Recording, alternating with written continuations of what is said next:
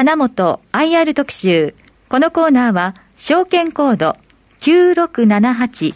東証一部及び札幌証券取引所上場、金本の IR 活動の一環としてお送りいたします。ご出演は、株式会社金本広報室シニアエキスパートの高山雄一さんです。本日は札幌からリモートでのご出演となります。高山さん。はい、高山です。よろしくお願いいたします。よろしくお願いいたします。ご無沙汰いたしました。ずっと見下ろされてるのよね。高山さんの顔がずっとスタジオにね、映ってました。ずっと見下ろされてるのと、はい。なんでそれ背景がワイキキなの？えっと、今、外を見ますと、あ、やっと晴れたんですが、今日はずっとあの、北から南への、えー、横降りの雪でございまして、吹雪でございまして、気分だけは、あの、南国にと思いました。あはい、気分だけは南国に。ということで、はいはい、これから20分間見下ろされてずっとやんなきゃいけない。はい。えっ、と、10月決算だったですけども、お10月期、前期の業績面については、これまあ減収減益で着手されましたけども、コメントはございますか？いえ、あのー、残念でありました。あのー株主の皆様にもちょっと申し訳なかったなと思いましたけども、えー、途中で、あの、業績下方修正をさせていただいて、えー、ただ、その修正をさせていただいたものを、また下回るようなことはなかったので、そういう意味では、あの、一安心というところでございます。コロナの影響っていうのは、まあ、あの、下半期についてはあったと思いますが、この辺はどう捉えたらよろしいですか？もうこれ、致し方ないですね。あの、予算でありますとか、えー、事業でありますとかは、しっかり公共事業系は出てまして、こっちは堅調に推移したんです。一方で、民間の方が、やはり、えー、最初、年初から比べると、えー、6月過ぎあたりから皆さんやはり延期ないしは延期のまた先送りというようなあお考えがどんどん強くなってきまして、えー、これらはちょっとあの建設会社さんにとってみるとちょっと辛かったのではなかろうかなと思います。当然我々もですけどもね。あとはその、そういうさなかで、前期でこれ設備投資ってどんな感じだったんでしょうか？設備投資ですね、前期はもともともっと落とす計画だったんです。あの、業績の中のうち、昨年のものもそうなんですが、これまでもそうなんですけども、営業利益が落ち込むところなんですけども、これは、もともとを正せば、えー、建設機械を買わないでいれば、その分、原価償却費負担が減りますから、こんなに営業利益が減ることはないわけなんですね。ということで、昨年も本来減らすつもりでいたのに、意外に買っていたとということでございます。で、意外に買ってた理由は、ただ単純に、現場があちこちにあったから、これはあの災害復旧の現場ですね。これがあちこちにあったせいで、どうしても、あの、数を絞りきれなかったというところでございます。現場があちこちにあると、設備投資、建機はたくさん買っちゃうぜっていう戦略っていうのはないんですか？これ戦略あるんですけどね、はい、ただもう、あの、どうしてもイレギュラーでこれだけ欲しい、これだけやっぱ必要であるという各地からの注文っていうんでしょうか、要望が入ってきまして、えー、結果、前倒しで買って後半買わないで済ませられれば良いなというスタンスでもおるんですけど、残念ながら後半にも同じような、えー、研究が必要になってくる。結果として、えー、当初想定よりもどうしても、あのー、多くなるっていうんでしょうか。あの、計画よりは少なくなっていくようなことはないということですね。だから現場はやっぱりそれ必要なものをちょうだいよっていう声があって、本部で見てみれば、数字だけ見れば、たくさん買ったって原価償却できるし、将来の利益になるよね、これはと、こういう発想でいいんですか？うん、本当言うともう少し減らしたいんですけどね。でも、なかなか。原価償却お金が出てくるあの損じゃないから、先に行けばこれ利益分になってきますよね。その発想やっぱありますよね。まあ、それはあります。はい。えー、で、また、この先、仕事が、大体あの、ここ3年間見てましても、新しい年度の予算につきましても、大体8兆から9兆円台ぐらいのですね、予算が計上されておりまして、それが、あの、施行されていくというふうに考えますと、その中には当然ながら、あの、災害復旧含めてですけども、そういうことがあるぞというふうに考えれば、あの、設備したものが全く、不要なものになるってことはございませんから、そういう意味ではご指摘の通りだと思います。だからまあ建設機械のレンタル料そのものっていうのは横ばいですか？多少時期差がありますけど。えー、っと、横ばいと考えていただいておいた方がよろしいかと思います。はい。それと、あの、もう一つ、あの、ICT 研究というやつが、あの、この数年前からすごく注目されておりまして、非常に我々も力は入れてはいるんですけども、普通のスタンダードの研究から比べると、相当高い研究です。で、これらを使える場所と使えない場所があって、東京都内の、それこそ八重洲の再開発ですよ、なんていうことで、ところでは使えない。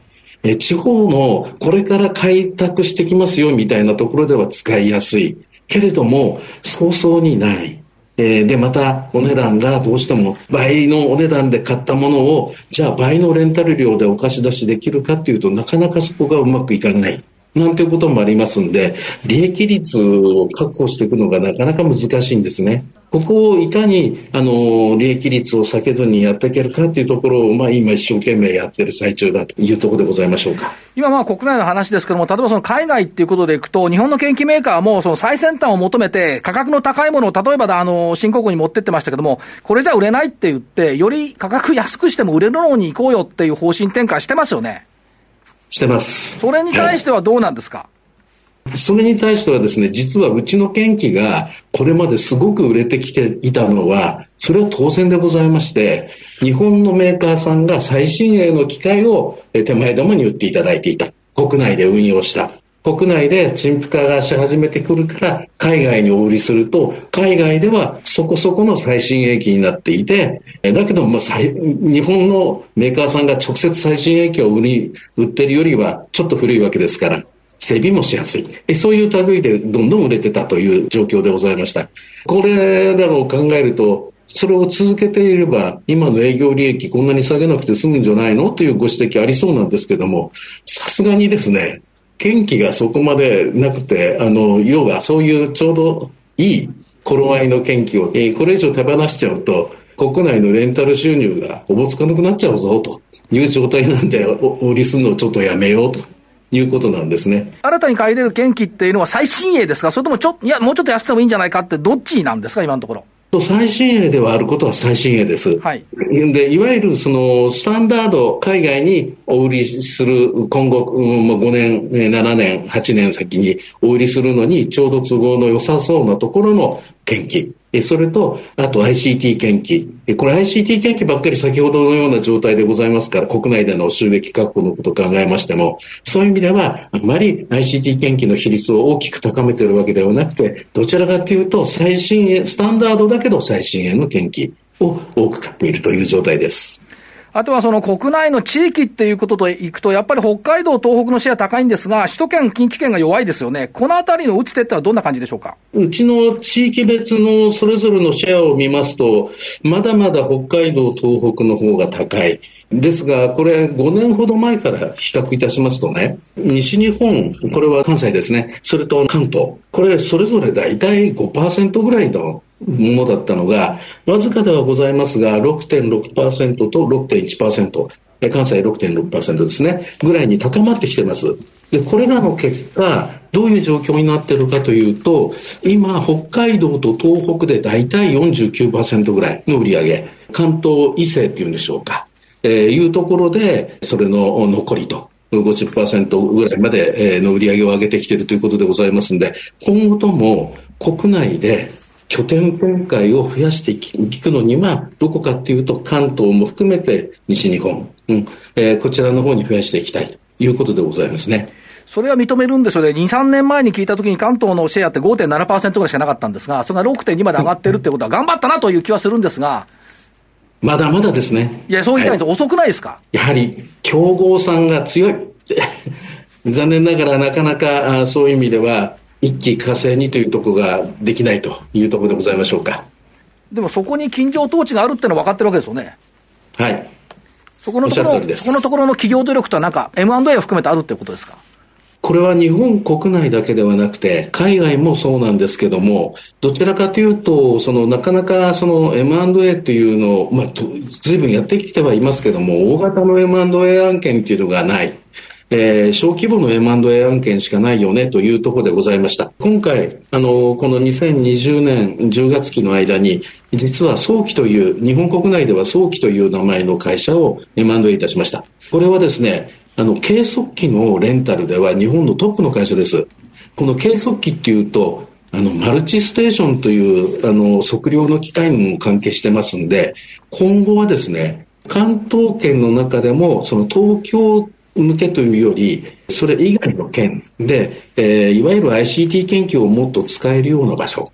こういうところでは極めて重要度が増してきそうな、えー、そういう会社を M&A をさせていただいております。当然これは、あの、日本国内全体で使える会社さんということになります。あ、それとあとは、とオーストラリアでしょうか。こちらの方のポーターという名前のお会社さん、グループなんですけども、え、これも同業者でございますが、えー、M&A をさせていただいて、今後は M&A がある程度今までよりももう少し規模の大きいものを狙っていけるのではなかろうかなと思っております。あとは今期、今10月期の連結業績予想ですが、売上高でいくと1903億円、6.3%増。営業利益150億、5.3%増。と、純利益でいくと90億円、6.3%増。おおむね一桁台後半の伸び。まあ前期増収、減収減益だったですけども、まあ下げ止まったねということで来ているということでしょうか。そう、そうでございますね。で、それと今申し上げたような連結の会社がフルに寄与してくるであろうという判断もございます。ということで考えると、2000億の売り上げってそんなに遠くない世界になってくるってことですね。今現在、あの、クリエイティブ60というのを2024年10月期までの計画なんですが、はい、えー、やっておりまして、あの、どうもグラフを見てますと、2024年までには実現するぞというようなグラフが書かれておりますので。これがね、ずるいんですよ。私の手元にないんですよ。なんかこれわざと隠したとかそういうことだよ。いや、そういうことじゃないです。そういうことじゃないです。あの、あの、他の資料の中でそういうのがなんかね、中継見てると、その数値目標がスパーンと抜けてるんですよね。すいません。あの、私の手元にあるやつも、数値としては抜けてるんですが。でしょ？数値が。これ意図的かなと思ったら、そういうわけじゃないんですか？桜井さんだけにはお渡ししてないということじゃないです。あ、そうですか。画像的に言うと、これどう見ても2000億いくっていう、そういう気持ちだよな。あ、なるほど。無限実行を気取りたいのかなと。えー、ちょっと私は、ね。気取んなくてもいいと思うんですよ。やってくれれば。そうですよね。そう、そう、僕も思います。はい。だから、ね、ただですね、無限実行するために私のデータの中に数値目標が入ってないわけです。よく理解できました。はい、で、じゃあ言葉だけでいくと、えっ、ー、と、中継のところは国内営業基盤の拡充とあります。はい。数値がないから難しいんです。これ何やるんですか？先ほどご質問の中にあった、まあ、またはご意見もでもありましたが、あの、関東圏がやっぱり一番もっと増やさなきゃダメよねっていうお話と、あと関西圏ですね。はい、えー、これらの方、えー、ここのところをもっと拡充していきたいと思っております。あとあの、前々からお話していた、えー、九州、えー、ここで数字をもっと上げれば、北海道の半分のシェアを取れば、えー、北海道と同じ収益を上げることになるんだよと申し上げていたと思うんですけども、それはまだまだこれからなんで、ここのところももっと拡充していきたいなと思います。あとはこれ、海外展開ってこれ、ま、さらにそのパワー復活するんですか、海外を。いや、これ、できましたら、今現在やっているところをもう少し厚くしていくっていうんでしょうか。現状、これ以上この領域を増やすんではなくて、とりあえず今、芝田ができているところをもう少し拡充して、売上また利益を拡充していきたいと思ってます。だけど、目標としての海外売上比率10%ですから、まだそんな大きくないですよね。そうですね、まだもうほぼほぼその2、3%程度ということになろうと思うんですね。特にレンタル、それとそれに付随する売り上げもひっくるめて見ていきますと。ですからもうちょっと頑張んなきゃダメですね。あとあの、他人任せにはなりますが、国の方の考え方として、やっぱりインフラ整備ってずいぶん打ち出されてきてますよね。はい。打ち出されてます。それって好影響と見ていいんですか？それは我々にとってみるとすごくプラスです。プラスですよね。だこれ国頑張ってるんだから、金本さんも頑張れば、相乗効果になるというふうに見ていいですか？ですね。ただ、あんまりにもですね、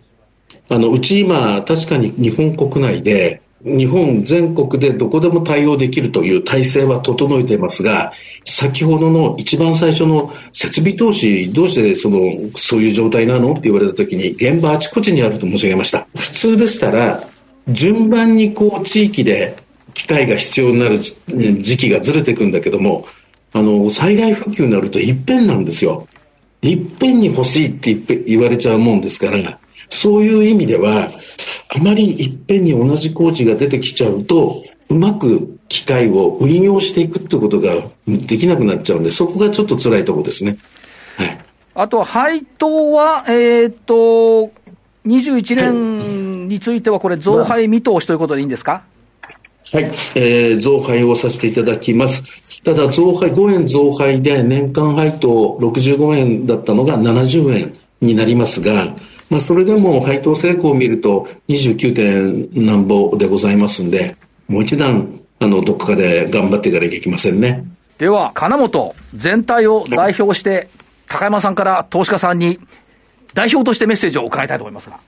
代表としてですか、はい、厳しいな、これは。あの、もう、本当皆さん、あの、いつも、ご支援、ご、うん、そして応援をいただきまして、誠にありがとうございます。えー、建設会社さんにとって、え研究レンタルって絶対必要なものでございます。ですから我々も、あの、それら、あの、え建設会社さんにしっかりとお仕事をしていただけるように、そして皆さんのためになる、えそういったものを作っていただくように、えー、研究頑張って設備投資してやっております。え整備もしっかりやっていきますので、今後ともご支援、えー、よろしくお願い申し上げます。上の方から見つめられながらいろいろ拝聴しましたが、今日プレゼント頂戴してるんですよね。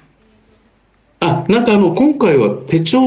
ですね。これ、今ご紹介させていただきます。はい今日ご出演いただきました証券コード9678金本からリスナーの皆さんにプレゼントがございます。番組の感想をお送りいただいた方の中から抽選で10名様に金本特製2021年手帳をプレゼントいたします。金本アライアンスグループのロゴがエンボスされたシックなデザインが素敵な実用性も高い手帳です。